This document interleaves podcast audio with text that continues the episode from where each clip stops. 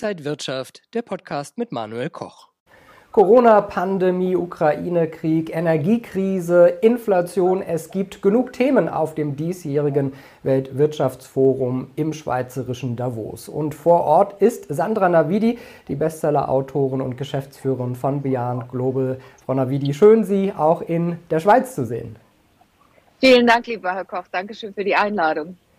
Frau Navidi, dieses Jahr ist jetzt wieder Davos unter Normalbedingungen nach der Corona-Pandemie. Welche großen Themen gibt es denn vielleicht und wie ist die Stimmung vor Ort? Also wir besprechen hier alle großen Themen, die wir schon in den vergangenen Jahren immer wieder debattiert haben, diskutiert haben.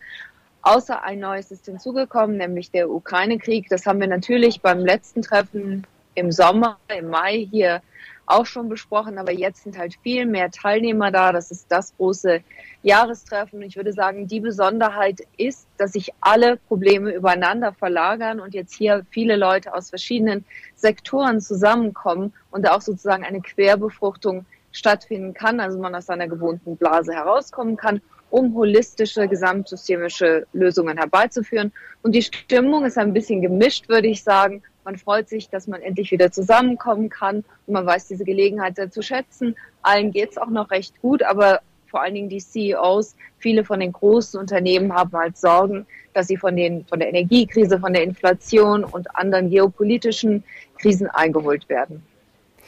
Inwieweit stehen denn die Themen vorher schon fest? Ich meine, Ukraine-Krieg und sowas, das ist natürlich klar, aber gibt es auch immer mal wieder überraschende Momente? Kann auch wirklich ein Zeichen oder eine Rede aus Davos etwas bewegen? Ja, durchaus. Also ich denke zum Beispiel an die Rede von dem äh, chinesischen Präsidenten vor ein paar Jahren, der auf einmal sich stark gemacht hat für Globalisierung, was ein bisschen äh, ungewöhnlich war. Das hat hier sehr viel äh, Anerkennung gefunden. Leider hat sich das dann nachher wieder ins Gegenteil verdreht. Aber natürlich, vor allen Dingen, wenn es mit einem Überraschungsmoment verbunden ist, erregt das Aufsehen. Heute spricht ja die Gattin von äh, Präsident Zelensky, Frau Zelensky, und morgen wird er zugeschaltet. Und was natürlich sehr wichtig ist, sind die Begegnungen und Gespräche hinter den Kulissen. Ich habe gestern gerade einige hochrangige Politiker aus der Ukraine getroffen, zum ersten Mal. Das sind da alles sehr junge, sehr ähm, engagierte Abgeordnete, die hier auch schon werben für den Wiederaufbau, die hier treffen äh, Investmentmanager und große Firmen, die sie in die Ukraine zurückholen möchten, am liebsten jetzt schon, zum Beispiel was Digitalisierung angeht, spätestens aber nach einer Beendigung des Konfliktes. Sie haben es gerade gesagt, äh, morgen am Mittwoch äh, spricht der ukrainische Präsident. Kann denn wirklich auch ein Umdenken oder Impulse aus Davos stattfinden? Denn eine Macht hat man ja in dem Sinne nicht, weil es ja keine Regierung ist, äh, kein Parlament ist, das was entscheiden kann. Also kann Davos auch wirklich etwas verändern? Also Davos an sich als Institution hat keine Macht natürlich die Leute, die hier teilnehmen, haben jeweils großen Einfluss. Ich habe es damals in meinem Buch Superhubs beschrieben. Das sind halt hier die großen CEOs und die Vordenker und die die Macht haben. Die haben alle sehr großen Einfluss auf das System, aber sie haben keine Kontrolle über das System. Natürlich, wenn sie hier zusammenkommen, wenn sie gemeinsam sprechen, wenn wir zum Beispiel sehen einen Konflikt zwischen äh, Protektionismus, Deglobalisierung äh, in dieser Hinsicht und Unternehmenschef, die globale Konzerne lenken, natürlich das auch nicht gerne sehen. Da kann das schon sein, dass durch diese vielen Gespräche, die hier stattfinden, etwas geändert wird. Aber das sind tausende, im wahrsten Sinne des Wortes, dynamische Puzzleteilchen. Das, hier findet erstmal sehr viel statt und das muss ich dann im Nachgang nach den Treffen auch ein bisschen setzen. Russland wird ja nicht vor Ort sein, aber zum Beispiel der chinesische Vizepremierminister ist vor Ort. Und äh, Asien, China steht natürlich auch gerade sehr im Mittelpunkt. Erwarten Sie da vielleicht Impulse? Ja, also davon sind sehr viele Teilnehmer hier. Es wird zwar gesagt, oh, es sind nicht alle G7-Vertreter hier, aber es sind immerhin über 50 Regierungschefs, die hier teilnehmen und sehr viele auch aus Schwellenländern. Indien ist sehr stark vertreten. Es hat auch, ich weiß nicht, über ein Dutzend Milliardäre hier vor Ort aus Indien allein. Und Indien ist sehr wichtig, weil möglicherweise das der Profiteur wird von dem zunehmenden Protektionismus in China. Viele Unternehmenschefs wollen sich zumindest teilweise aus China zurückziehen und in andere Länder gehen, zum Beispiel Indien. Also das ist sehr wichtig und sehr interessant, auch für deutsche CEOs, die sich breiter aufstellen möchten und hier dann auch äh, Gespräche führen im Hinblick auf Standortbedingungen und ähnliches. Ja, auch der Klimawandel ist ein wichtiges Thema. Jetzt gab es am Sonntag schon Demonstranten in Davos, die gesagt haben, vom Weltwirtschaftsforum geht zu wenig aus, da kommt keine Wende. Auf der anderen Seite gab es dann wieder andere Demonstranten, die gesagt haben, das ist alles zu sehr ein äh, Thema, das in die Medien gespült wird und zu sehr auf Klimawandel gesetzt wird. Was merken Sie denn vor Ort? Wie ist denn so die Stimmung? Ich habe die Proteste gesehen, als ich hier hochgefahren bin. Die waren eigentlich relativ klein. Also das hat nicht viel bewirkt. Da müsste schon mehr passieren. Äh, also von daher, man merkt, wenn man hier ist, nichts, außer dass die Sicherheitsvorkehrungen sehr groß sind. Das hat natürlich auch andere Gründe, jetzt nicht konkret was mit äh, den Protesten zu tun. Man muss allerdings schon sagen, dass das Weltwirtschaftsforum sich bemüht, Teilnehmer aus allen Segmenten der Gesellschaft einzuladen also auch Aktivisten, vor allen Dingen, ob das Menschenrechte sind oder Klima, die sind hier auch vor Ort, die haben hier auch einen Sitz am Tisch und diskutieren mit. Ja, es sind ja ungefähr 3000 Persönlichkeiten vor Ort, 52 Regierungs- und Staatschefs, 600 CEOs.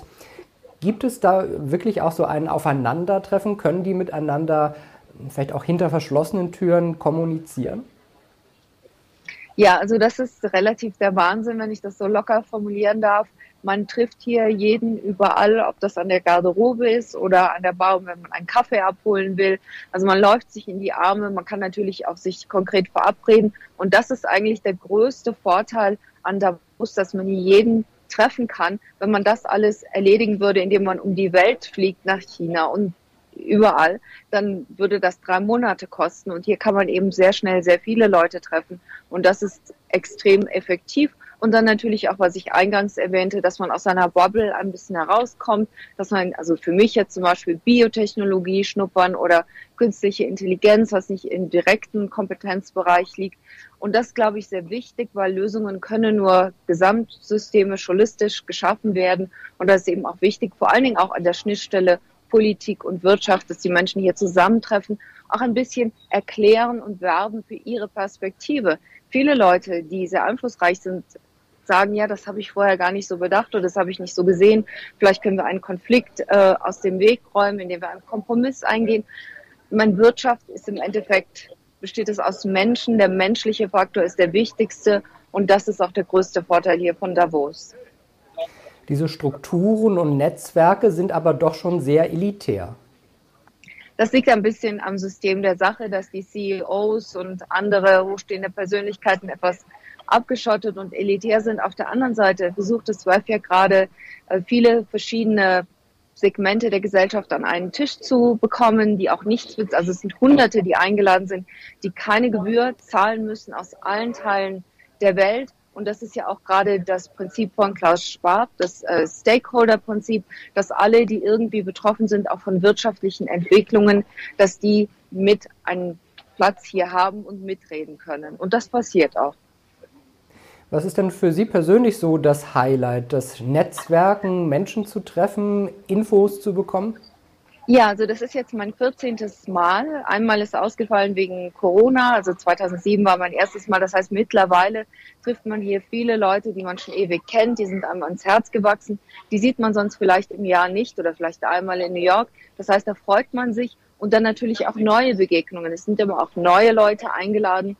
Und das Wichtigste finde ich eben den Blick über den Tellerrand hinaus, dass man neue Dinge lernt, dass man ein bisschen Gefühl dafür bekommt, wohin die Welt geht ich sage immer direkt nach dem Treffen, wenn Sie mich fragen, was konkret haben Sie mitgenommen, ist es schwer, das ähm, auf den Punkt zu bringen. Es braucht ein bisschen, das ist so eine Stimulation hier, die ganzen Sessions, die ganzen Gespräche, die Sitzungen.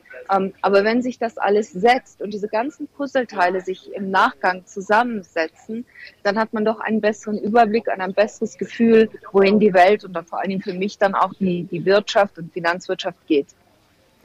Und was hoffen, erhoffen Sie sich noch in den nächsten Tagen dann für Impulse? Ich erhoffe, dass vor allen Dingen hier Gespräche stattfinden werden, um den Kon Konflikt in der Ukraine äh, möglichst bald einzugrenzen und zu beenden. Ähm, Russen sind zwar hier nicht am Tisch, auch inoffiziell sind hier keine, ähm, aber das wäre meine größte Sorge. Und dann ist man ja nicht an Krisen, also ob Klima oder künstliche Intelligenz, all diese Themen werden hier besprochen. Also, dass die brennendsten Krisen, die die größte Priorität hat, dass man da einer Lösung etwas näher kommt. Das wäre schon ein guter Fortschritt. Sagt Sandra Navidi, die Bestseller-Autorin und Geschäftsführerin von Beyond Global. Ich danke Ihnen nach Davos zum Weltwirtschaftsforum und wünsche Ihnen sehr interessante und aufsichtsreiche Tage. Dankeschön, Herr Koch. Danke Ihnen, Frau Navidi. Und danke Ihnen, liebe Zuschauer, fürs Zuschauen. Bleiben Sie gesund und munter. Alles Gute und bis zum nächsten Mal. Und wenn euch diese Sendung gefallen hat, dann abonniert gerne den Podcast von Inside Wirtschaft und gebt uns ein Like.